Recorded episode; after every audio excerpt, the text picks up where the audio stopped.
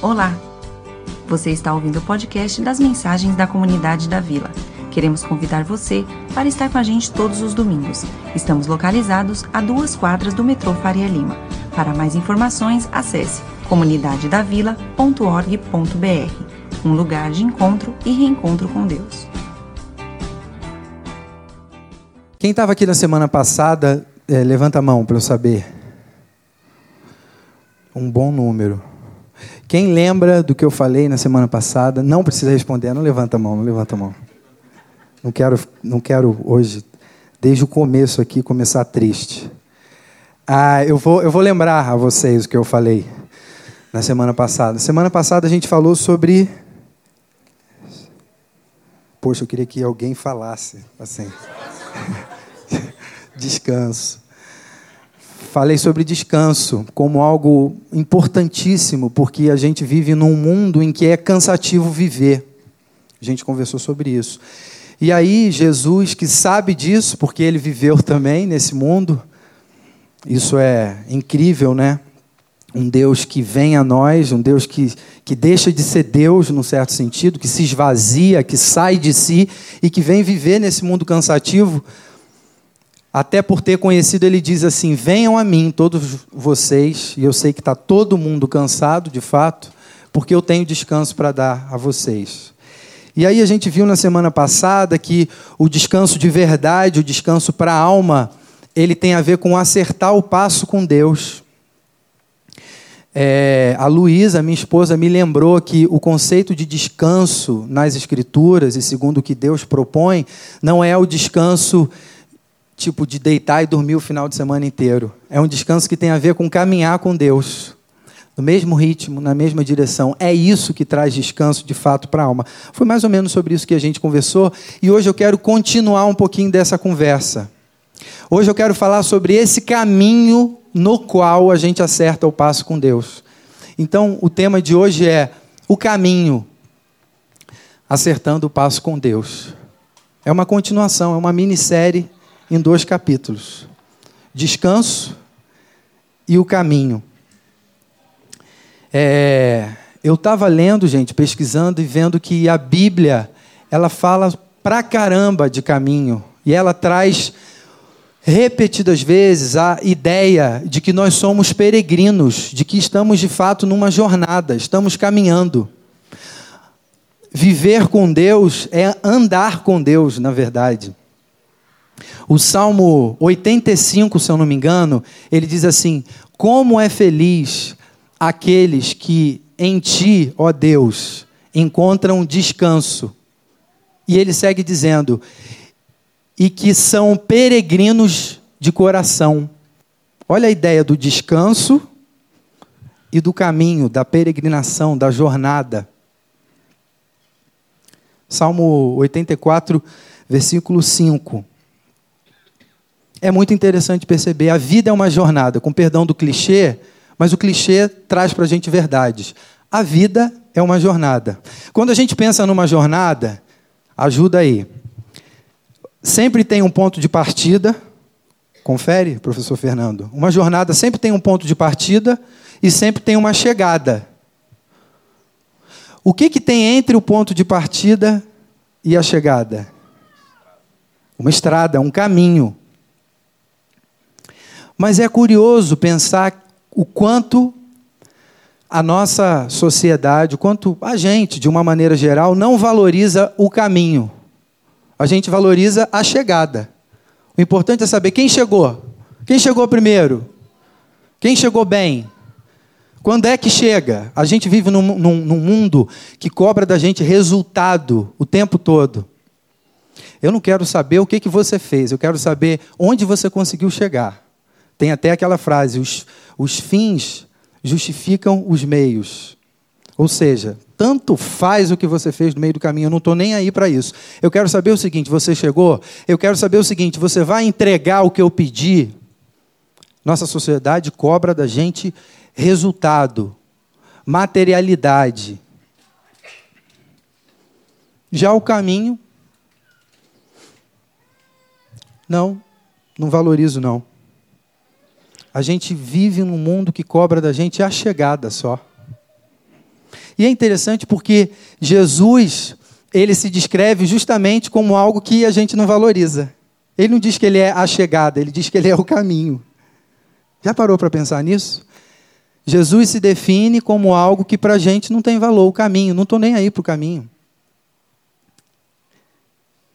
Aliás, uma coisa interessante: a gente ontem se reuniu, alguns voluntários, alguns representantes do, né, de, de áreas de voluntariado na comunidade da vila. Foi um tempo muito gostoso, muito especial e muito importante, dentre outros motivos, porque ali, num determinado momento, a gente pensou em processos, em caminhos que são fundamentais para a gente chegar em algum lugar. Cada área pensou assim, cara, quais são os processos para a gente conseguir servir de uma maneira legal? O resultado final, o serviço que aparece é muito importante, mas não dá para pensar na chegada desconsiderando os caminhos, os processos. A gente ontem, né, Marcos, esteve ali junto pensando processos, caminhos, porque o caminho é fundamental. Caminho é muito importante. Eu vou dizer uma frase aqui que a gente poderia fazer uma camiseta ou botar um, um adesivo no carro, que é a beleza da vida. Olha o clichê, mas o clichê traz a verdade. A beleza da vida está no caminho. Isso é bíblico. Tem uma, tem uma frase de uma, de uma música que eu fiz que diz assim: Se é tão longe, não precisa pressa. Tem gente que chega e fala assim: Eu gosto tanto desse louvor, pastor, mas eu não entendo essa frase. Se é tão longe, não precisa pressa. O que você quis dizer com isso? Essa parte aí ficou muito poética, eu não gostei.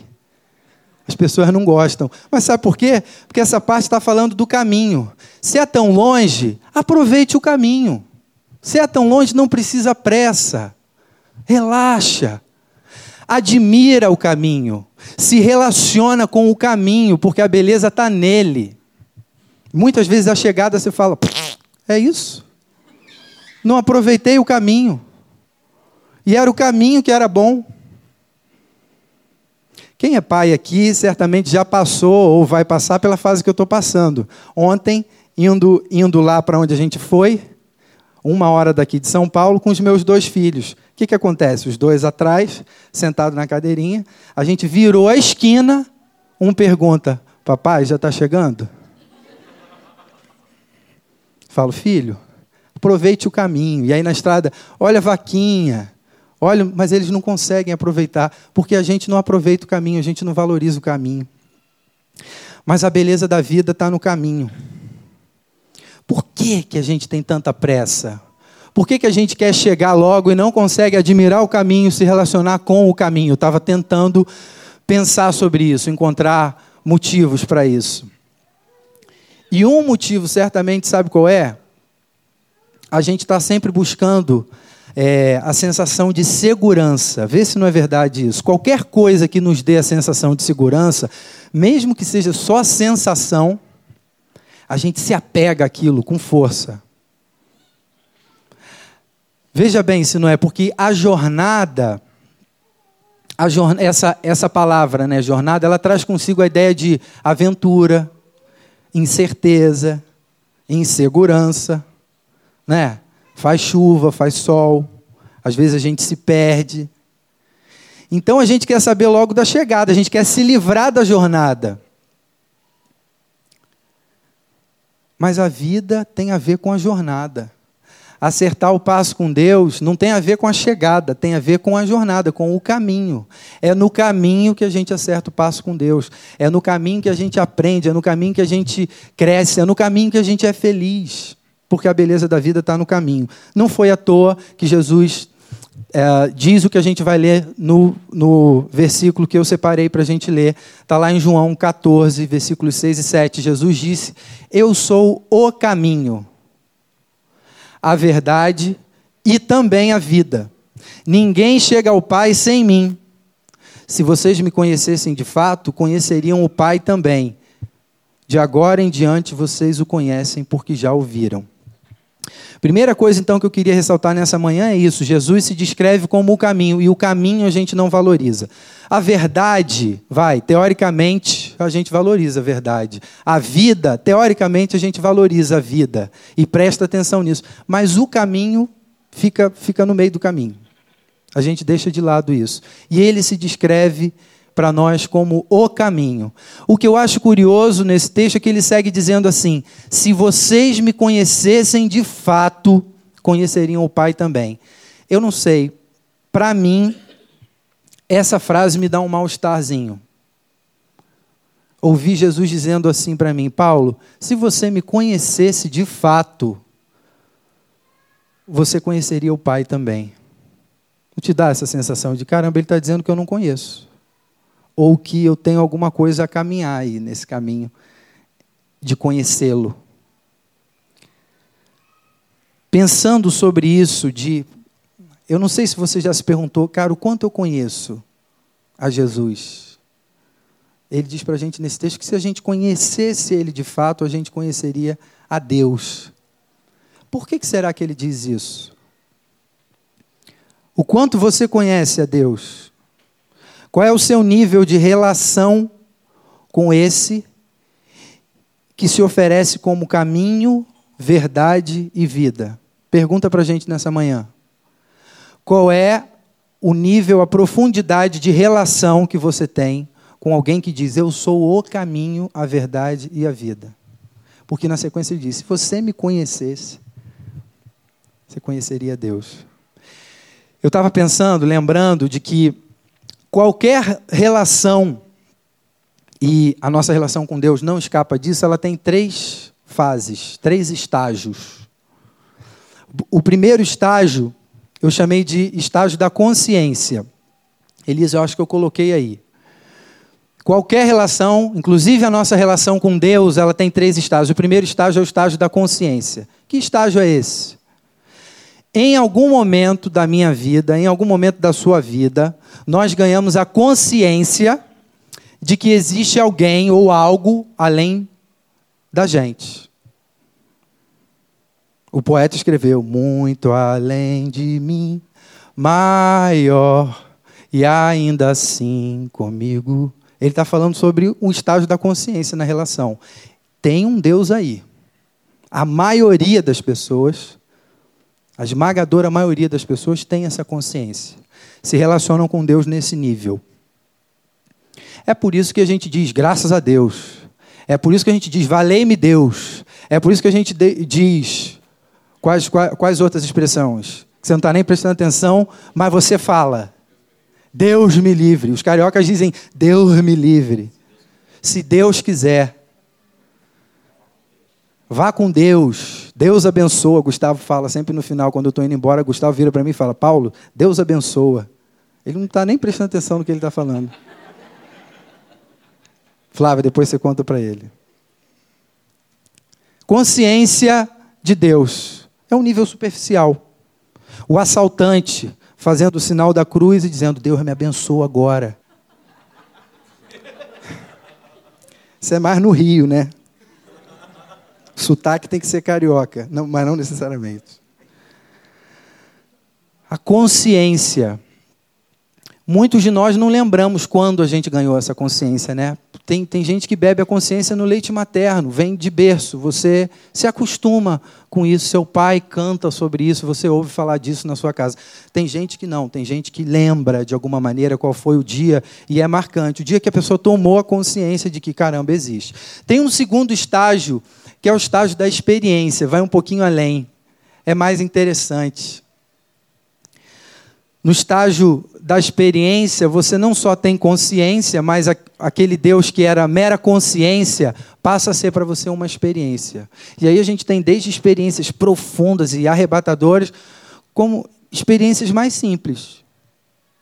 Por exemplo, é, numa cidade diferente da nossa, uma cidade em que se consiga ver o pôr do sol, é muito comum alguém inspirado pela consciência de que Deus existe, olhando o pôr do sol, a pessoa falar, a pessoa chorar e se emocionar e falar: caramba, não só existe algo ou alguém além, mas ele se faz presente nisso aqui, porque isso aqui é maravilhoso demais. A pessoa chora vendo o pôr do sol, ela está tendo uma experiência ali com Deus. Ela foi um pouquinho além da consciência. Ou o pai que tem a sua filhinha curada por um bom médico, mas ele diz assim: Nossa, apesar do médico ser bom, eu tenho certeza que Deus interviu nisso aqui, porque nem esse médico aí salvaria ela. Aí ele diz: Graças a Deus, consciente e tendo uma experiência com Deus. A experiência é um pouquinho menos superficial. Ela vai um pouquinho além. E tem um terceiro um terceiro estágio, que é o estágio da intimidade. Eu sei que você já sabe. Quando chega nesse estágio, eu fico me perguntando, pensando, queria que você pensasse, quem é uma pessoa íntima de Deus que você tem aí na sua mente? Quando pensa intimidade com Deus, você pensou em você mesmo? Ou você pensou em alguém? No seu pai? No seu pastor? No pastor não, né, Marcos? Ou pensou? Pode ser que sim na pessoa que está do seu lado. Como essa pessoa fala? Que tipo de linguagem ela tem? É uma linguagem rebuscada, espiritual? Que lugares essa pessoa que tem intimidade com Deus frequenta? Ela vem aqui na comunidade da vila? Olha, pensamento, uma reflexão séria. Eu não sei o que você pensou. Fato é, existe um estágio de relacionamento com Deus que é o estágio da intimidade. E aí, já pensando no que a gente celebra hoje, a gente vê nas Escrituras, nos Evangelhos, que Jesus chega para os seus discípulos, amigos, com quem ele caminhou junto, com quem ele riu, com quem ele chorou, com quem ele passou calor, com quem ele passou frio com quem ele se cansou, com quem ele descansou, amigos. Ele chega para esses caras e diz assim: Quero convidar vocês para um jantar, para uma ceia. E nesse jantar, nessa ceia, ele pega o pão e parte e diz assim: Esse aqui é o meu corpo que eu dou por vocês. E ele pega o cálice e diz: Esse aqui é o meu sangue que eu derramo por vocês. Em outras palavras, Jesus está chamando seus amigos para um jantar e dizendo assim: eu dou a minha vida por vocês. Pergunta: vocês acham que a mesa, a ceia, ela aponta para que estágio da nossa relação com Deus? Consciência, experiência ou intimidade? Intimidade, ouvi baixinho, intimidade.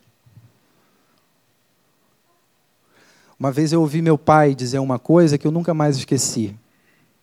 Que eu lembro hoje aqui junto com vocês. Meu pai disse assim: a ceia é um tributo ao desejo de Deus de ser íntimo de cada um de nós. Vou repetir.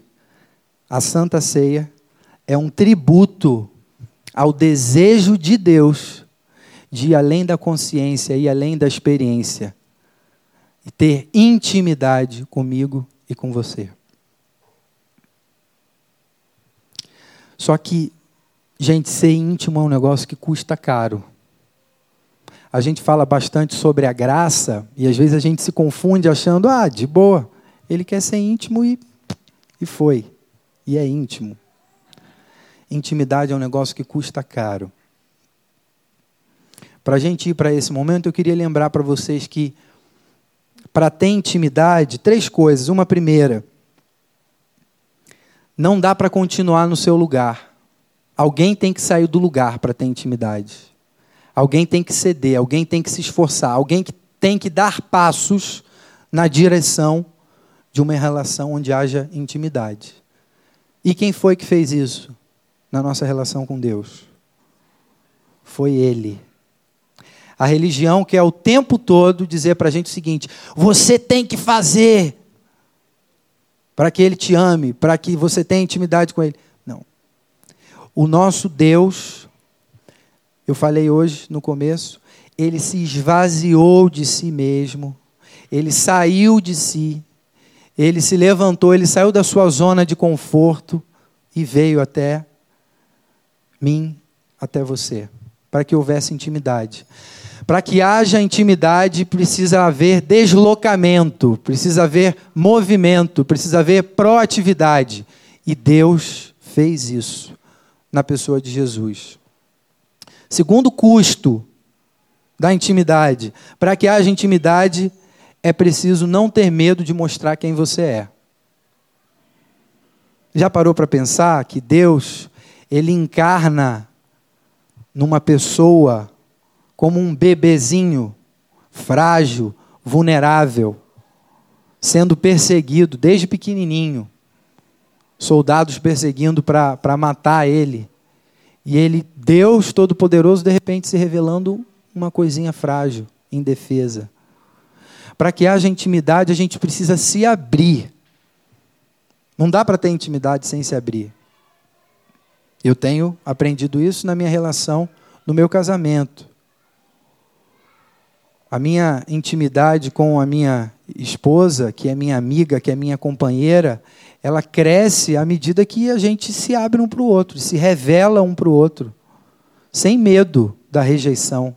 Eu tenho a tendência, o Marcos sabe disso, convive um pouco mais comigo, ser alguém fechado, retraído, porque eu tenho medo de que as pessoas me rejeitem quando eu me revelo como eu realmente sou. Para que haja intimidade, a gente tem que vencer essa barreira. Deus venceu essa barreira. E eu e você precisamos vencer essa barreira. Isso é um custo, mas sem o qual não existe intimidade. O terceiro custo, para a gente fechar, e aí eu vou chamar o pastor Marcos aqui, para a gente seguir em frente com esse momento. Para que haja intimidade, Deus teve que estar disposto, aí é mais da parte dele mesmo, a me conhecer, conhecer a minha alma e não me desprezar. Só é possível eu e você termos um relacionamento com Deus porque Ele nos conheceu como a gente cantou hoje aqui, sonda-me, ó Deus, conhece o meu coração, vê se há em mim algum caminho mau. Ele sondou e percebeu que existe caminho mau, existem demônios, sombras, escuridões, pecado, injustiça. Isso tudo fica muito claro para a gente, por exemplo, quando a gente olha para o momento que o nosso país está vivendo. Como a gente é mau, como a gente é corrupto, como a gente é mentiroso. Deus olhou para isso tudo e ainda assim não nos desprezou. E ainda assim nos acolheu. E ainda assim disse: Vem, venham, eu quero sentar com vocês à mesa e quero compartilhar com vocês uma coisa que a princípio vocês não vão entender. Os discípulos não entenderam esse jantar onde o Senhor partiu o pão e sinalizou a partir do cálice que ele morreria. Os discípulos o que está acontecendo? Não estou entendendo. Hoje a gente tem o privilégio já de compreender isso. Hoje, a partir dessa celebração, através dessa celebração, o nosso Deus nos convida a algo muito especial.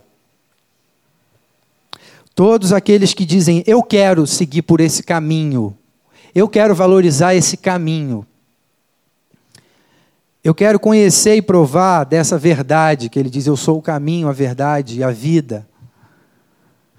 Eu quero seguir a Jesus como meu único e suficiente Salvador. Quem diz isso de coração? A todos esses, Jesus diz assim: Seja bem-vindo. Seja bem-vindo à vida. Seja bem-vindo a uma nova vida. Seja bem-vindo a um novo relacionamento onde existe intimidade.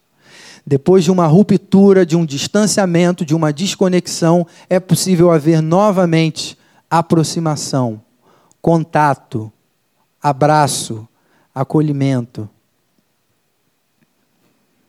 O que a gente celebra hoje, acho que muitas vezes a gente não entende, mas tem a ver com isso é um tributo ao desejo de Deus de ser íntimo de cada um de nós. Nessa manhã, mais uma vez, a gente celebra isso. Talvez você diga hoje: eu me sinto tão distante, tão frio, tão desinteressado. Faz parte. Foi por isso que ele morreu porque a gente passaria por isso. E hoje de manhã ele disse: se você se sente assim, o convite é justamente para você. Ah, mas eu estou é, em pecado, eu estou obrigado. É você que é convidado para essa mesa. Se tem alguém hoje aqui que diz assim: perfeito, estou perfeito, intimidade 100%, está tudo certo, não estou cansado talvez o convite não seja para você. Mas quem hoje aqui diz, cara, eu preciso, preciso desse amor, preciso dessa graça, eu preciso desse Deus que sonda a minha alma, vê a minha podridão e ainda assim não me despreza. Esse Deus que se revela em Jesus, dizendo: Eu sou o caminho, a verdade e a vida. Ninguém se conecta com Deus, ninguém vem ao Pai senão por mim. É Ele, o mediador, aquele que possibilita uma nova conexão, aquele que possibilita a intimidade com Deus. Queria te convidar a baixar a sua cabeça e a gente orar, trazendo nessa hora a nossa gratidão, avaliando como anda o nosso relacionamento com Deus, em que estágio está? Está na consciência está na experiência, está na intimidade. Hoje nós celebramos a possibilidade da intimidade com Deus. Nessa manhã, nós celebramos a possibilidade de ter intimidade com Deus. Isso se dá através de Cristo Jesus e do sacrifício dele por mim e por você na cruz. Senhor, nós entregamos nas Suas mãos a nossa caminhada, entregamos nas Suas mãos, Senhor,